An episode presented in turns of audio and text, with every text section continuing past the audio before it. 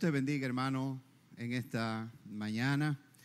Todos aquellos que nos ven por alguna de nuestras plataformas digitales.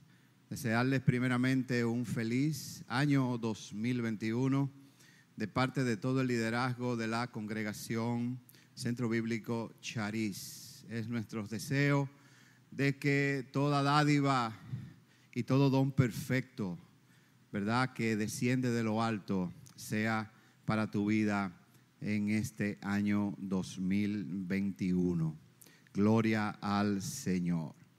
También en esta ah, mañana queremos compartir algo que está aquí en la palabra, específicamente en el capítulo 5 de eh, la carta de Segunda de Corintios. Segunda de Corintios, capítulo 5, y estaremos leyendo a partir del el versículo 4. Dice así la palabra. Porque asimismo los que estamos en este tabernáculo gemimos con angustia. Porque no quisiéramos ser desnudados, sino revestidos. Para que lo moral, mortal sea absorbido por la vida mas el que nos hizo para esto mismo es Dios, quien nos ha dado las arras del Espíritu.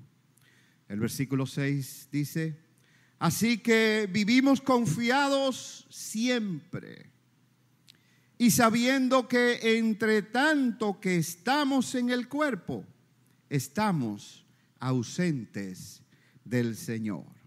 El versículo 7 finalmente dice, porque por fe andamos, no por vista.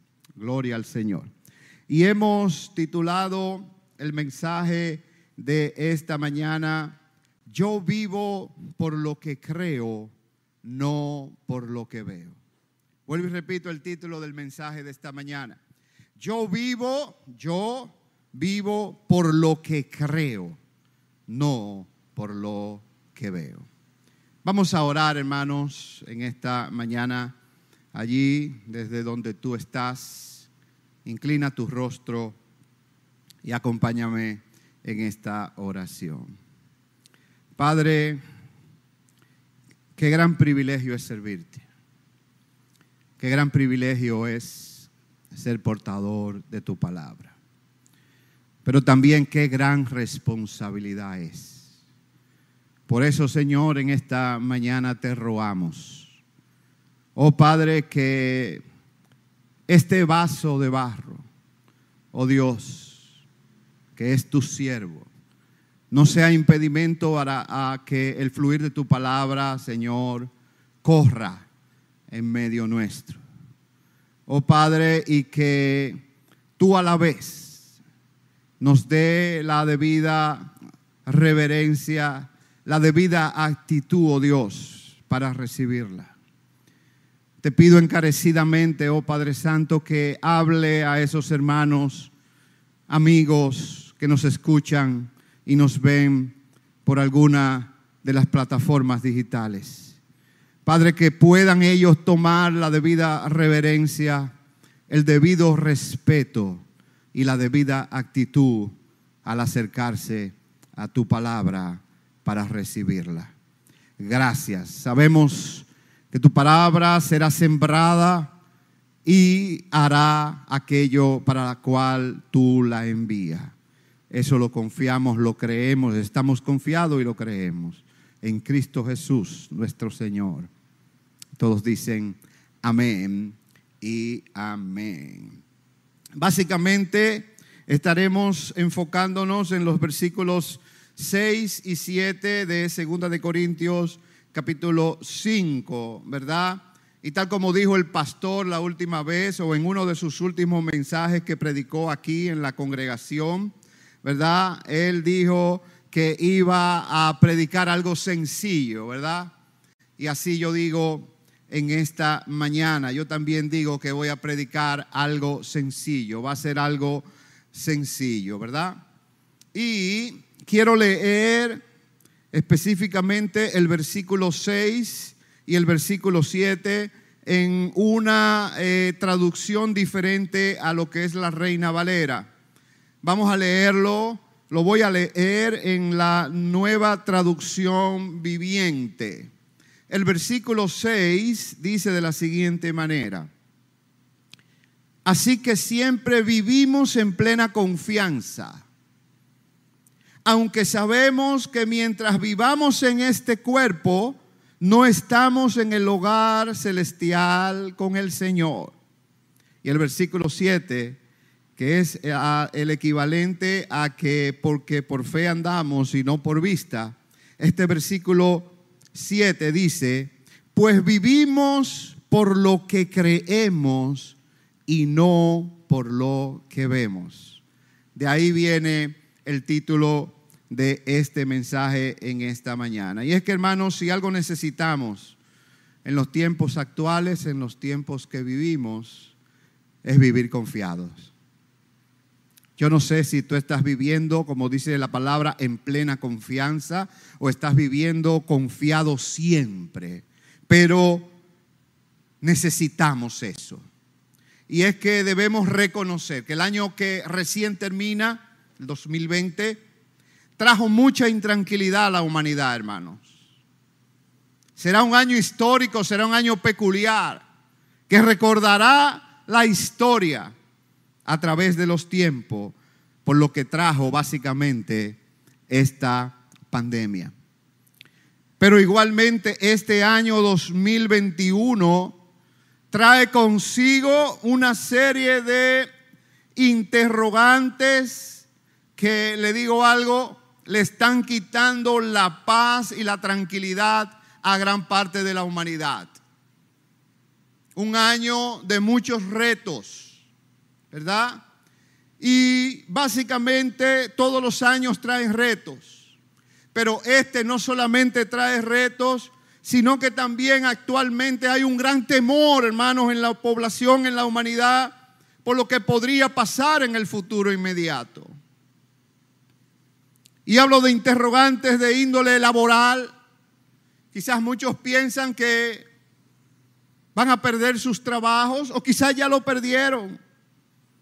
Hablo de interrogantes de índole económica, de índole sanitaria, sanitario, de índole social. Interrogantes también en cuanto al ministerio. Hoy los líderes de las iglesias piensan cuál va a ser o cómo va a ser el funcionamiento de las iglesias.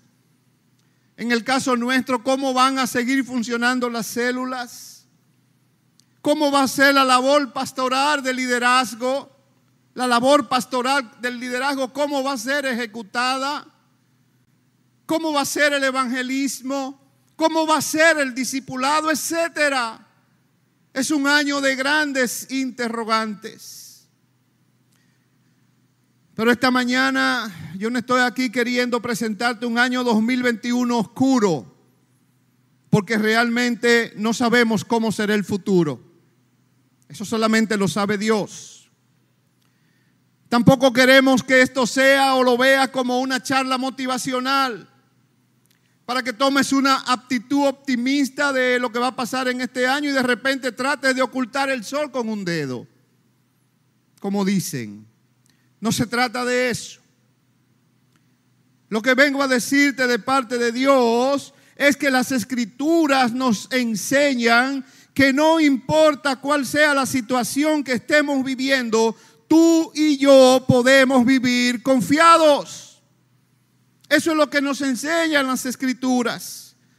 También las escrituras nos enseñan que mi gozo y esperanza es que un día estaremos al margen de lo que pase aquí, estaremos habitando en una morada eterna, eterna.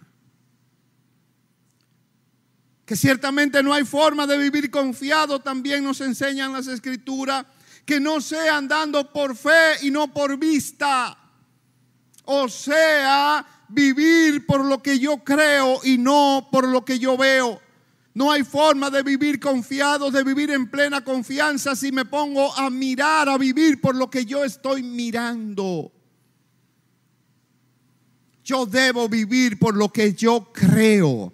Eso es lo único que a usted y a mí nos da la verdadera satisfacción, nos da la verdadera confianza, la plena confianza de nosotros vivir. ¿Implica esto entonces que no debo ver las cosas que están pasando? De ninguna manera. No estamos diciendo que nos tapemos los ojos y no veamos lo que pasa, de ninguna manera. Debemos ver las cosas que están pasando, estar alertas. Eso es lo que debemos hacer.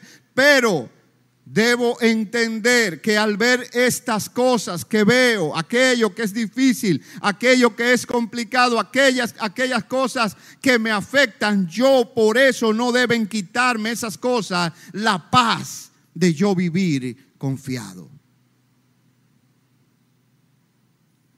Y a la luz de lo que dicen las escrituras en estos pasajes, vamos a ver tres factores en este día que hacen que a nosotros los seres humanos se nos haga difícil vivir confiadamente y vivir por fe. Tres factores, ¿verdad? Que hacen que a usted, a mí, al mundo en sentido general, se nos haga difícil vivir confiadamente y vivir por fe. O sea, vivir por lo que yo creo y no por lo que veo. ¿Cuáles son esos tres factores? El apóstol Pablo entre el capítulo 4 y el capítulo 5 de esta segunda carta de Corintio los relata. Y vamos al primero. Dije que son tres. Vamos al primero, ¿verdad? El primero, el apóstol Pablo lo menciona en el capítulo 4, versículo 17. Y es que el apóstol Pablo dice en este verso, porque esta leve tribulación momentánea. Y es el primer factor, las tribulaciones, las pruebas, las dificultades, como usted quiera verlo. Son, ese es uno de los factores que a nosotros nos hace no vivir confiado, ¿verdad? Y si vemos el versículo 7 del capítulo 4 de esta carta, dice el apóstol Pablo, pero tenemos este tesoro en vasos de barro para que la excelencia del poder sea de Dios y no de nosotros. Él se está refiriendo obviamente a lo que dice el versículo 6 de que nosotros hemos sido iluminados del conocimiento de la gloria de Dios por medio de Jesucristo. El creyente tiene ese tesoro en este cuerpo, en este cuerpo de barro, en este vaso de barro.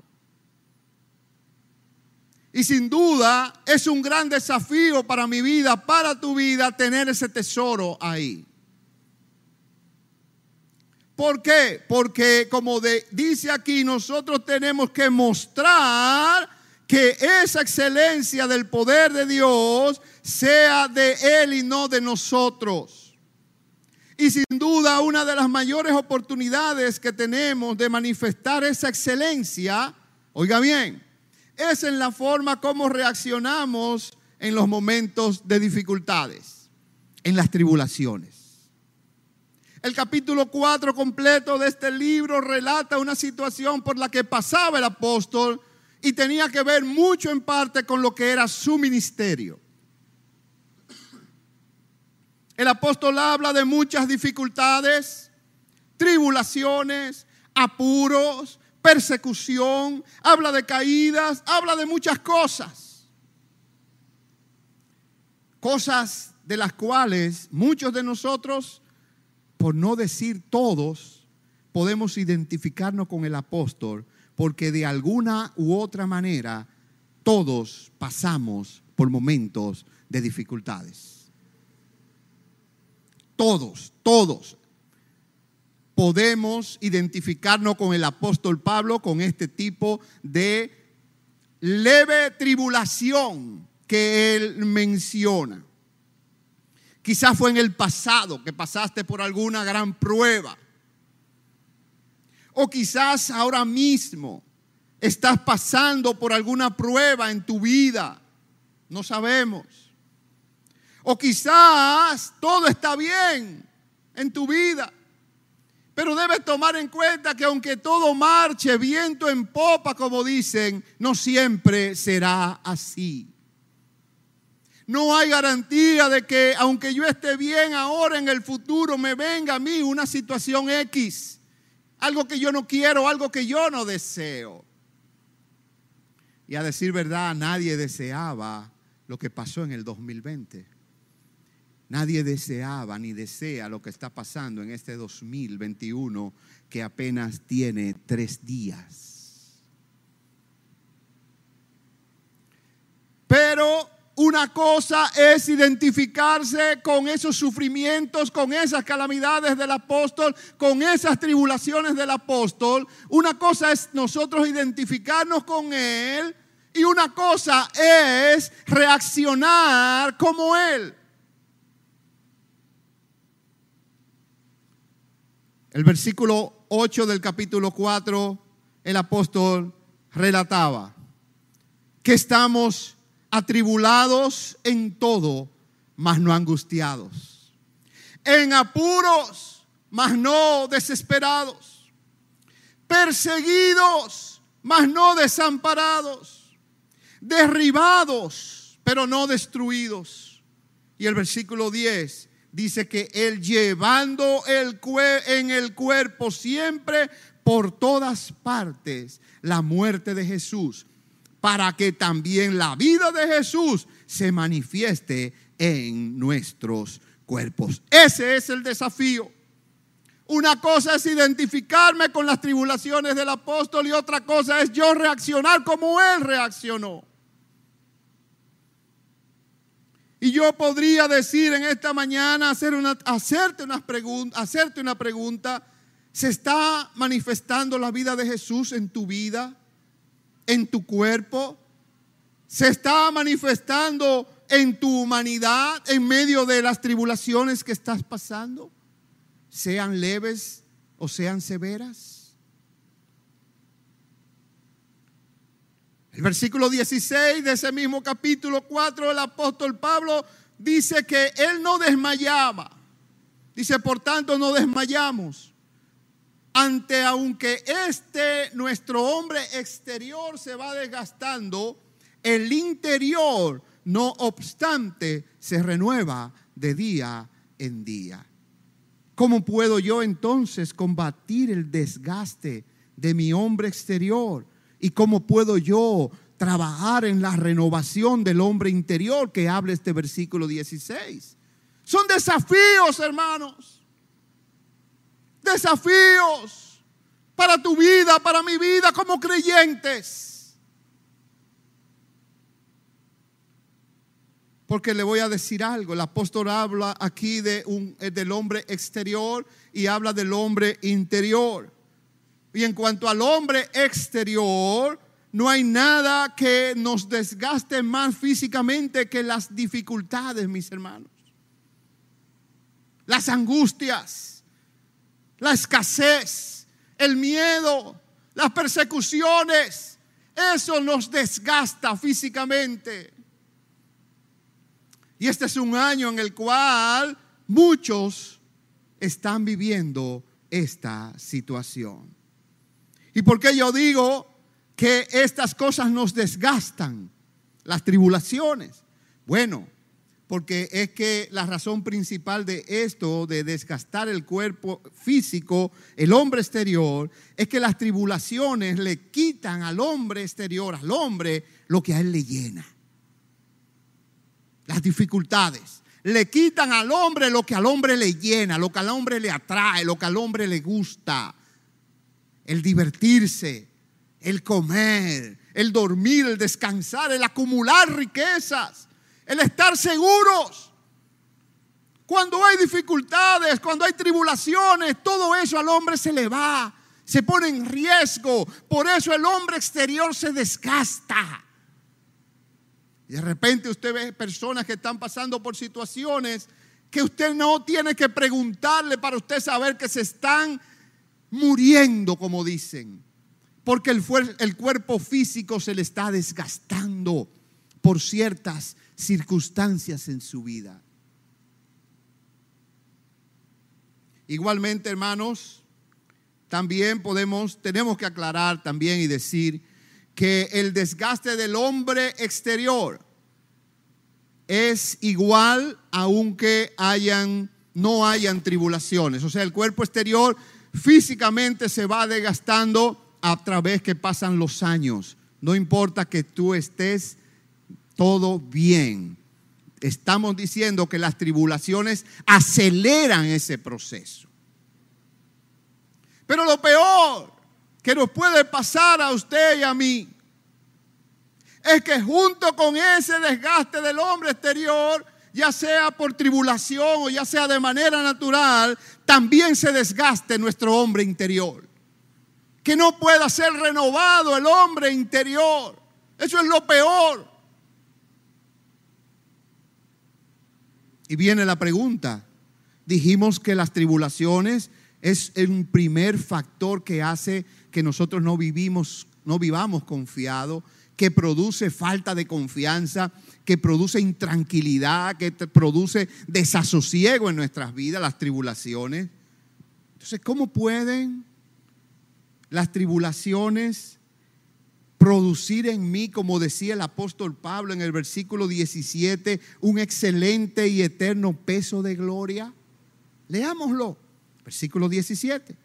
Porque esta leve del capítulo 4, porque esta leve tribulación momentánea produce en nosotros, decía el apóstol, un cada vez más excelente y eterno peso de gloria. ¿Cómo puedo yo hacer que las tribulaciones, oiga esto, las situaciones difíciles que vivimos, produzcan en mí un excelente y eterno peso de gloria que describe este versículo 17? Bueno, la respuesta está en el versículo 18. El apóstol dice, no mirando nosotros las cosas que se ven, sino las que, no se ven. Pues las cosas que se ven, óigalo bien, son temporales, pero las que no se ven son eternas. Aleluya. Gloria a Dios. Este verso nos da la clave de que estas cosas que nos pasan, sean buenas o sean malas, son temporales. Por eso yo, mi paz, mi tranquilidad, el vivir confiado no depende de lo que yo vea. Porque yo puedo ver cosas buenas, pero en un momento pueden ser cosas malas. Yo tengo que vivir confiado por lo que yo creo. Y lo que creemos es que estas cosas son temporales. La nueva traducción viviente dice, así que no miramos las dificultades que ahora vemos. Y estamos llenos de dificultades, hermanos. Dice, en cambio, fijamos nuestra vista en cosas que no pueden verse. Pues las cosas que ahora podemos ver, pronto se habrán ido. Por eso son temporales. Las que vemos, sean buenas o sean malas, son temporales. Las que no se ven son las eternas, las que permanecen, las que nos dan la paz, las que nos hacen vivir confiados, son esas. Pero lamentablemente, hermanos, la tendencia del ser humano es o no es mirar las cosas eternas. Entonces, ¿cómo combato las tribulaciones? Mirando las cosas eternas. Eso nos lleva entonces al segundo factor que hace que no podamos vivir confiados. Dije que eran tres factores, ¿verdad? El primero son las tribulaciones, ¿verdad? El segundo el apóstol Pablo lo menciona aquí en este capítulo 5 en su primer versículo. Dice, porque sabemos que si nuestra morada terrestre, este tabernáculo, se deshiciere, tenemos de Dios un edificio, una casa no hecha de manos, eterna en los cielos. ¿Cuál es ese segundo factor? Es nuestra morada terrestre. Esa morada terrestre es el segundo factor que hace que nosotros muchas veces no podamos vivir confiado. Wow. Todos sabemos, hermanos, que el cuerpo tiene un fin. Todos lo sabemos. Y el apóstol Pablo lo menciona aquí y es deshacerse. Sea de manera natural o sea de manera accidental.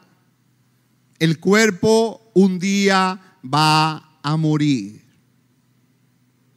La nueva traducción viviente dice, pues sabemos que cuando se desarme esta carpa terrenal en la cual vivimos, es decir, cuando muramos y dejemos este cuerpo terrenal, tendremos una casa en el cielo, un cuerpo eterno hecho para nosotros por Dios mismo y no por manos humanas. Oiga, hermanos, si algo vivía el apóstol Pablo, aparte de todas las tribulaciones que describimos en el primer punto, ¿verdad? Era que el, el, apóstol Pablo vivía en constante peligro de muerte, ¿verdad? El apóstol Pablo vivía en peligro de muerte constantemente por causa de Cristo y del Evangelio. Los versos 11 y 12 nos los dicen del capítulo 4. Dice, porque nosotros que vivimos, Siempre estamos entregados a muerte por causa de Jesús, para que también la vida de Jesús se manifieste en nuestra carne mortal. De manera que la muerte actúa en nosotros y en vosotros la vida. El apóstol vivía en peligro constante de muerte y también obviamente en las tribulaciones que ya mencionamos. Pero ahora en este versículo 1 del capítulo 5, Pablo declara que había algo más que él sabía. Él dice, porque sabemos. Él sabía algo. El apóstol dice, declara que había algo más que él sabía y tenía que ver con algo temporal también.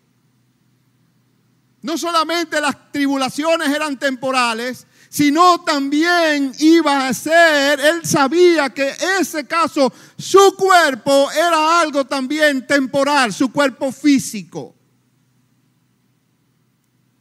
Él sabía que el día que al cuerpo le pasara lo peor, ¿qué es lo peor? La muerte.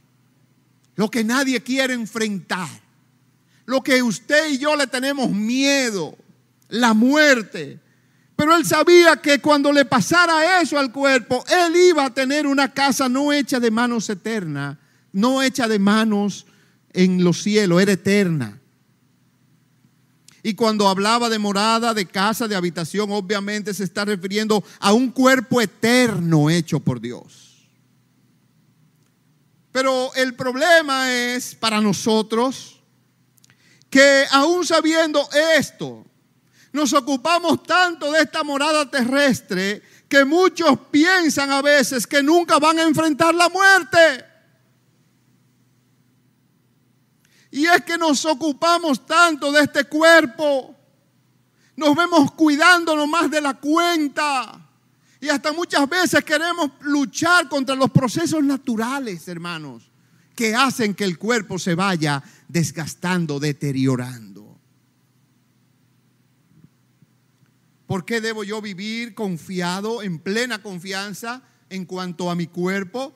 Bueno, bueno, porque creemos que cuando este cuerpo muera, seremos revestidos por un cuerpo eterno. Eso me hace a mí, debe producir en mí ese efecto de yo vivir confiado. ¿Quiere decir esto que no nos cuidemos físicamente? De ninguna manera. No estamos diciendo que no nos cuidemos. Estando, estamos diciendo que debemos aceptar con gozo lo que es la voluntad de Dios, porque es Él que ha diseñado que el cuerpo sea así, mi hermano. Es Dios. El verso 5 de este capítulo lo declara del capítulo 5. El apóstol dice más, el que nos hizo para esto mismo es Dios, quien nos dio, quien nos ha dado las arras del Espíritu. La nueva traducción viviente en cuanto a este versículo 5 dice, Dios mismo nos ha preparado para esto y como garantía nos ha dado su Espíritu Santo. Entonces, mi garantía es el Espíritu Santo de Dios. Mi garantía es de que un día yo estaré en un cuerpo eterno hecho por Dios. Y ya esta morada terrestre no va a existir, se va a deshacer. Pero mientras tanto que yo estoy en el cuerpo, no puedo yo vivir tan preocupado que eso quite en mí el hecho de yo vivir confiado.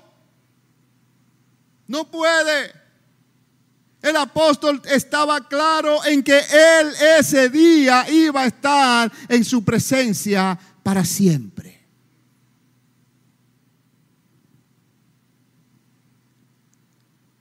Finalmente, esto nos lleva al tercer y último factor que hace que no podamos vivir confiados, ni podamos vivir por fe, ni por lo que creemos, ¿verdad?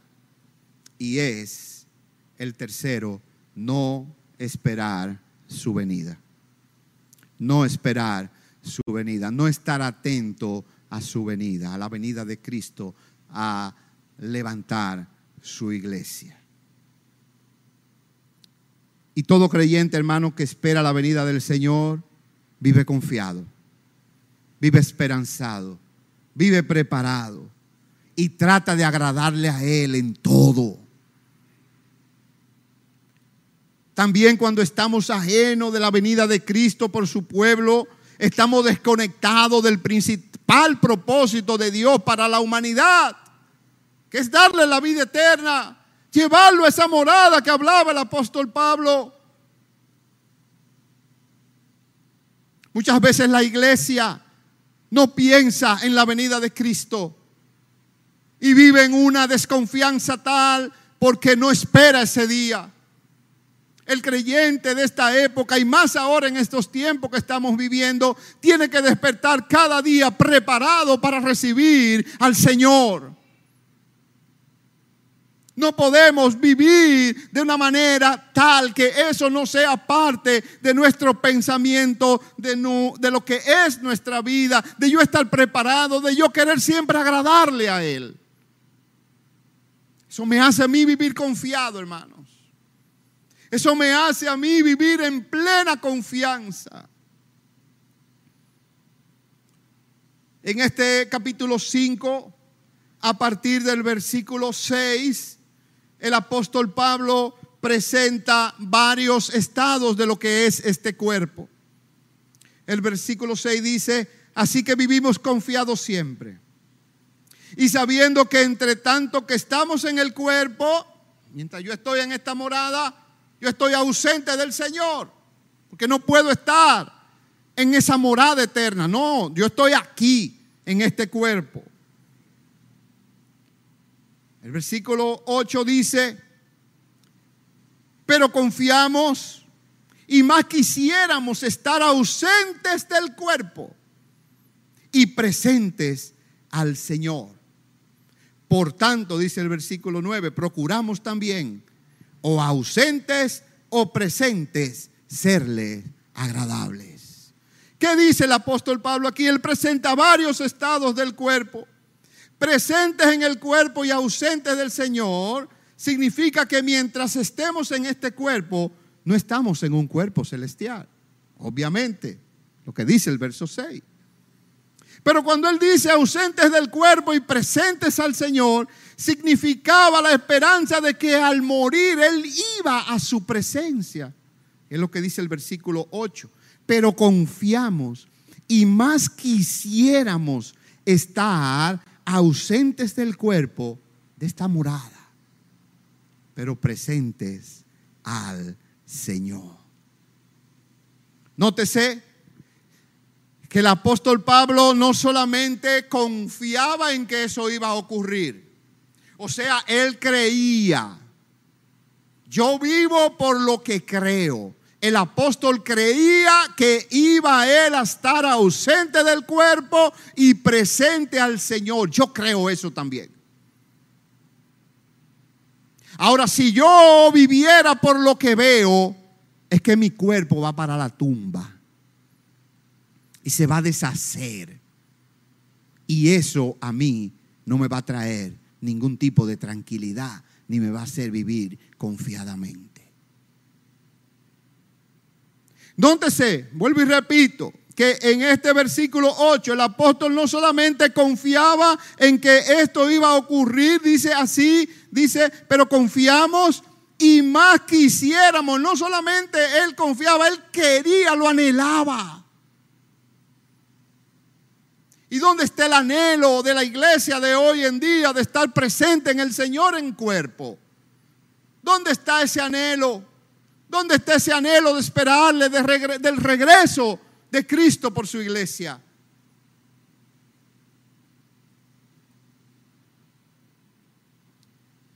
Pero, con esto concluyo, lo más importante de todo esto de todos estos estados del cuerpo que el apóstol presenta, lo más importante era que fuera, que él estuviera viviendo en el cuerpo físico, cuerpo mortal, o él estando, ¿verdad? En el cuerpo eh, terrenal donde estamos, o él estando en la presencia de Dios, en un cuerpo ya restaurado, en un cuerpo revestido de inmortalidad, él buscaba algo. Y lo dice el versículo 9, y era serle agradable. Estás buscando en estos tiempos de dificultades serle agradable. Una forma de agradar a Dios es vivir confiado, no importa lo que te esté pasando. Una forma de agradarle es decir, como decía el apóstol Pablo, que estamos atribulados en todo, mas no angustiados, en, apuros, mas no desesperados, perseguidos, mas no desamparados, derribados, pero no destruidos. Concluyo con segunda de Timoteo, capítulo 4, versículos 7 y 8. el apóstol mismo, el mismo apóstol Pablo, escribiéndole a Timoteo, ya al final de su vida, le dice en el verso 7, he peleado la buena batalla. Es tiempo, hermanos, de pelear la buena batalla. He acabado la carrera. He guardado la fe. Es tiempo de guardar la fe. De vivir por lo que creemos Dice, por lo demás, versículo 8, me está guardada la corona de justicia, la cual me dará el Señor, juez justo en aquel día. Y no solo a mí, sino, dice, también a todos los que aman su venida. ¿Tú estás amando la venida del Señor? Está siendo, están siendo las tribulaciones un efecto en ti que no puede reflejar la vida de Cristo en tu vida.